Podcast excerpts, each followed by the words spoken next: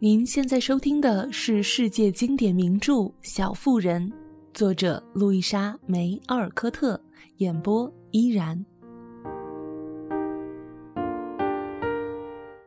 第四十四集，乔哭泣的声音慢慢的小了，他慢慢的平静下来，老李这才宽慰的说：“我想贝斯是肯定不会死的。”她是这么善良的一个小女孩，而我们大家又都这么爱她。我不信残忍的上帝就这样把她从我们身边夺走。可是好人不长命呀，乔低低地说。不过此时他已经止住了哭泣，因为即使他心里充满了恐惧，但老李的话却使他突然又有了希望。可怜的小姑娘，你真的太累了。你一向都不是这么悲观的人，你总是充满了勇气和希望的呀。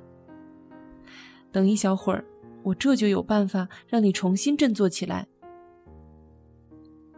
老李说完，三步两步的跑上楼去。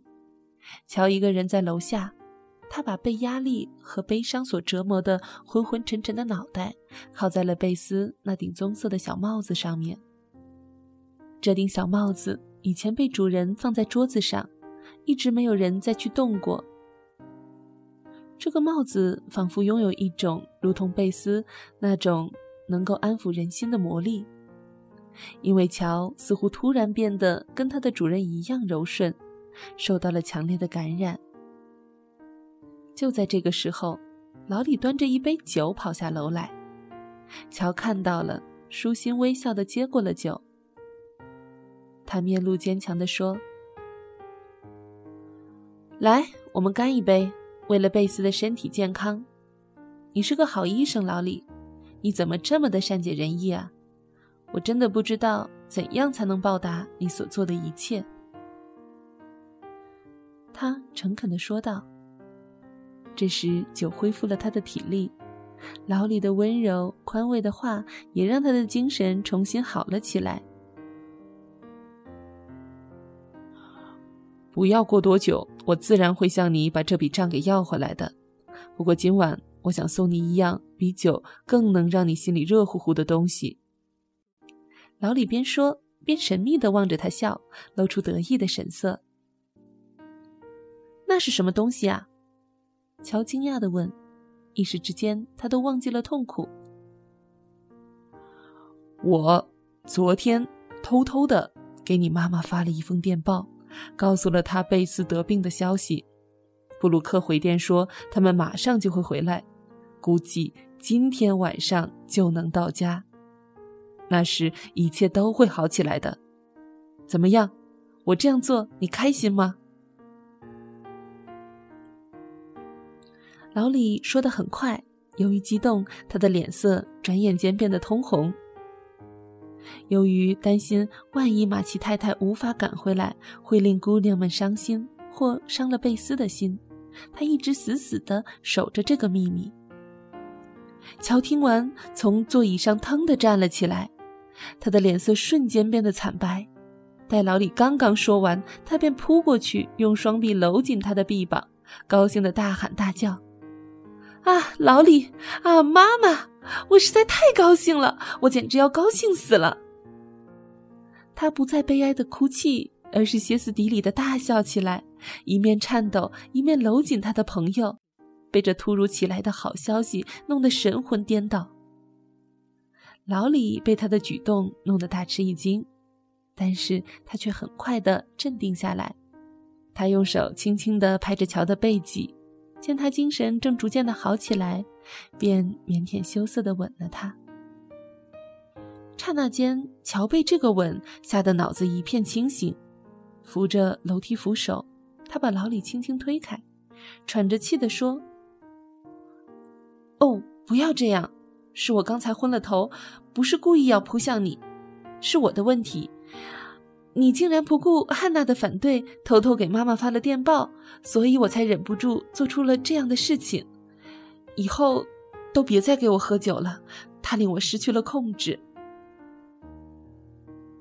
这很好。”老李笑道，一面整了整领带。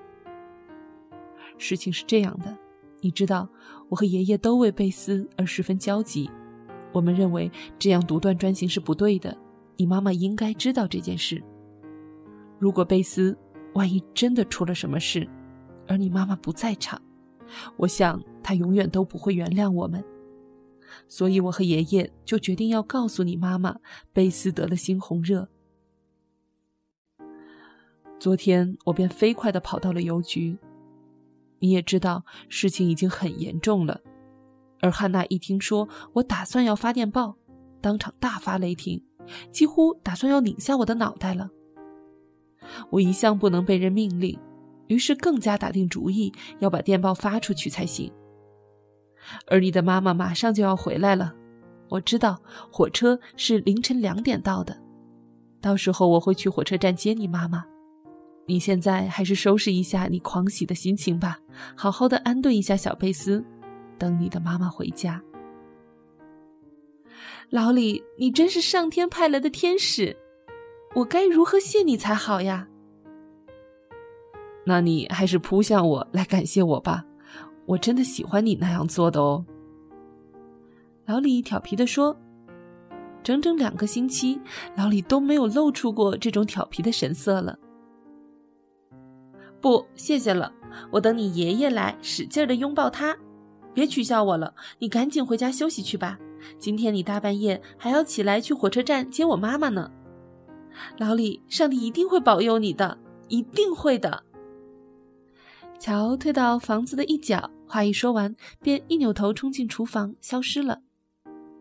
他坐在食品柜上，快乐地告诉贝斯的那群猫：“我真高兴呀，真高兴。”此时，老李也悄悄地离开了。他觉得自己干了一件十分值得自豪的漂亮事儿。我从没有见过这么热心的、爱管闲事儿的家伙。不过我原谅他，希望马奇太太马上就可以回来。当乔在大家面前宣布了这个好消息时，汉娜如释重负地松了一口气，说道：“梅格心里狂喜，但是由于自己是个淑女，所以脸上不露声色。他拿出信，又陷入了沉思。乔则勤快地整理病房，汉娜也忙着去烙饼做点心。”屋子里仿佛有一阵清新的空气吹了进来，而原本显得寂静的房间也重新被一种比阳光还要明亮的美好的东西照得敞亮起来。房间里所有的东西都好像敏锐地感觉到了这充满快乐和希望的变化。贝斯的小鸟开始重新鸣唱，爱美的花园里发现了一朵半开的美丽的玫瑰。房间里的炉火也欢快地燃烧得噼里啪啦。梅格和乔在家里每次打照面的时候，他们苍白的脸上都会心地绽放出笑容。他们紧紧相拥，小声地互相加油鼓励。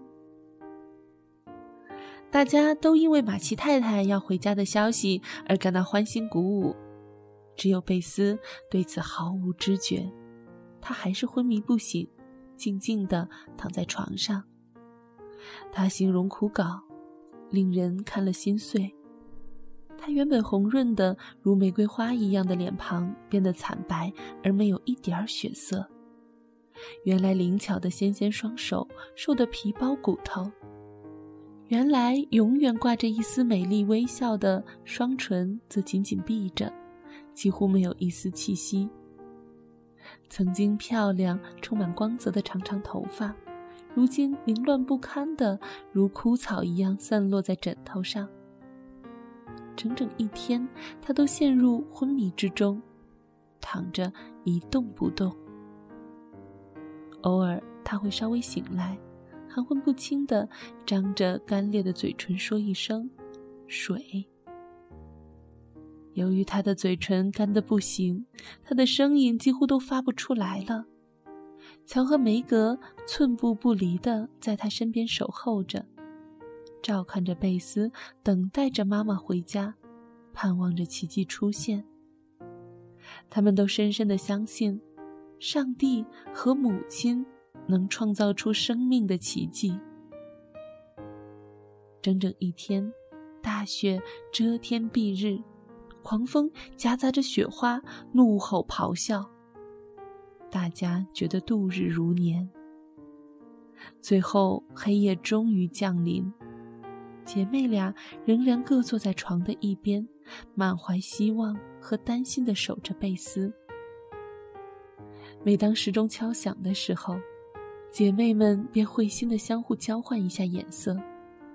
她们的眼睛闪着希望的光芒，因为时钟每响一下，就离妈妈回家的时刻更接近了一步。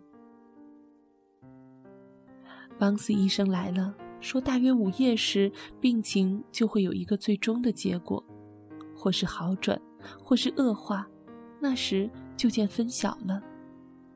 到了那时，他还会再来看贝斯的。精疲力竭、疲倦不堪的汉娜一头栽倒在床边的沙发上睡着了。劳伦斯先生在客厅里不安地踱来踱去，他宁愿面对一个造反的连队，也不愿面对马奇太太进门来时那种焦虑不安的神色。老李躺在地板上，假装为了等接下去去接马奇太太而休息。其实他正在盯着火苗思索，这神情使他的黑色眼睛显得异常的清澈温柔，也异常的漂亮。姐妹两人永远不会忘记那个痛苦的晚上。他们一心一意地守候着自己的妹妹。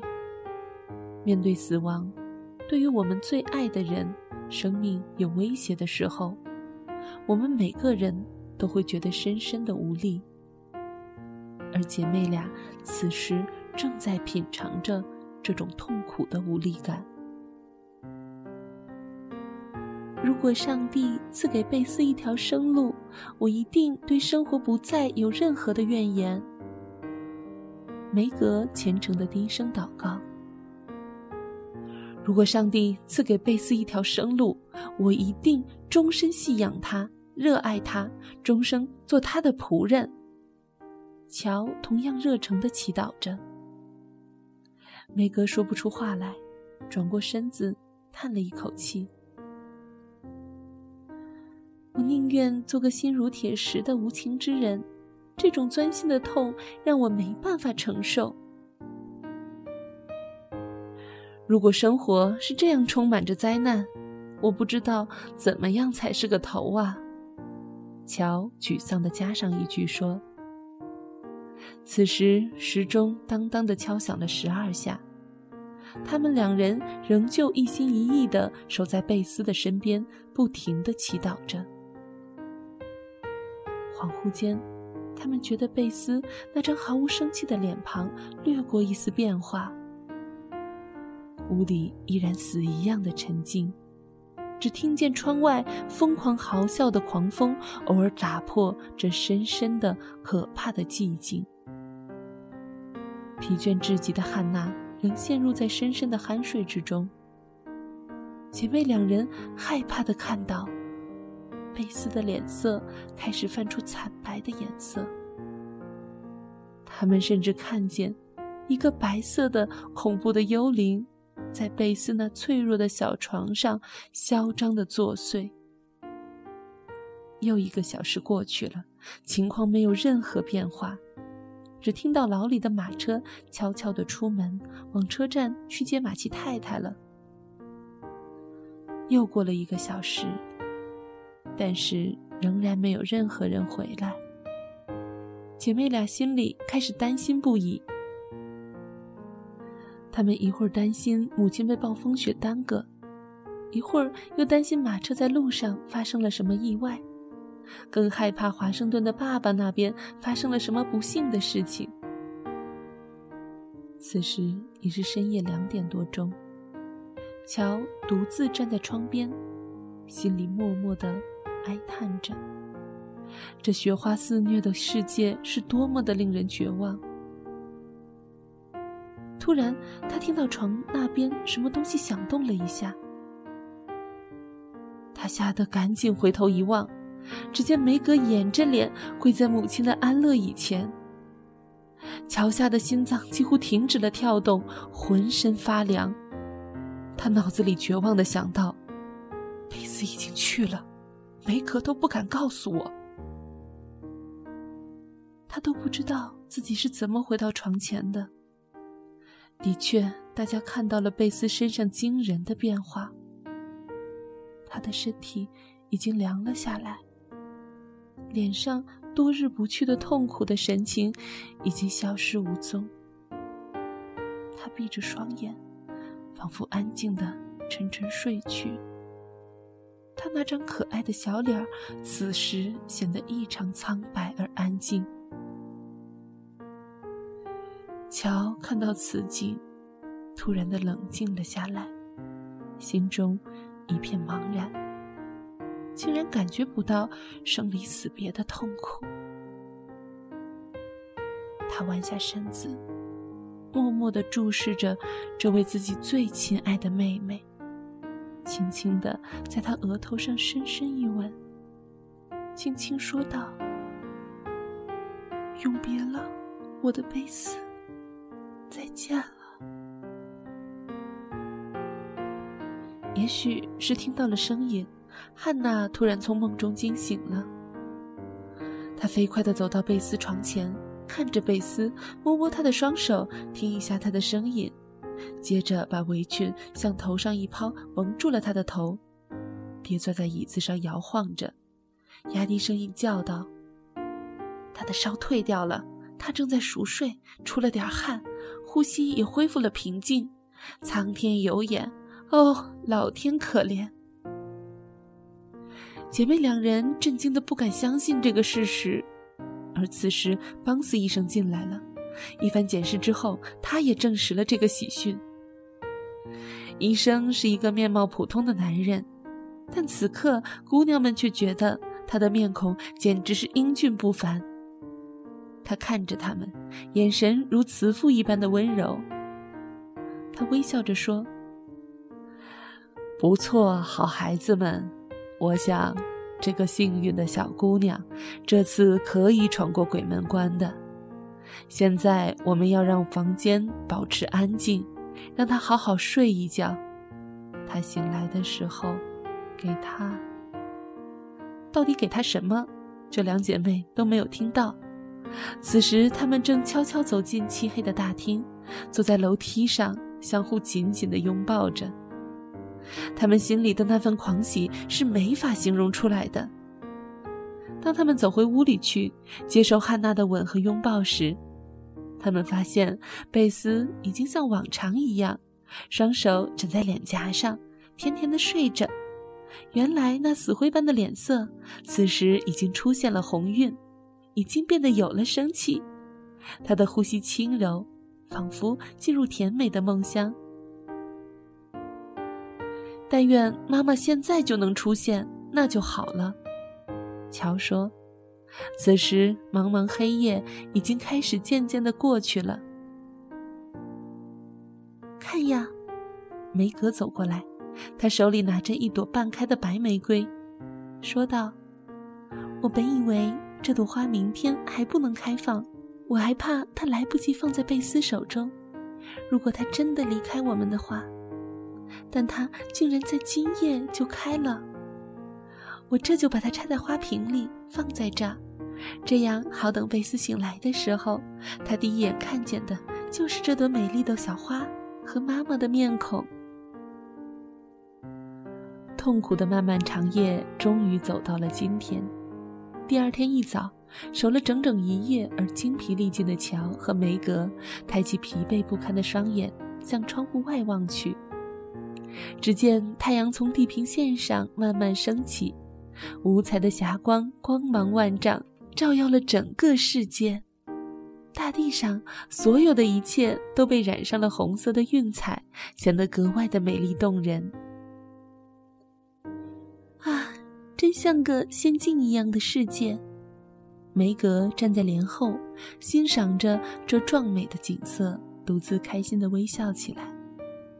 你快听！乔一下子跳了起来，大声的叫道：“下面门口传来一阵门铃声，只听得汉娜出去开门，接着又听到老李欣喜的大声喊道：“姑娘们，马奇太太回来了，她来了。”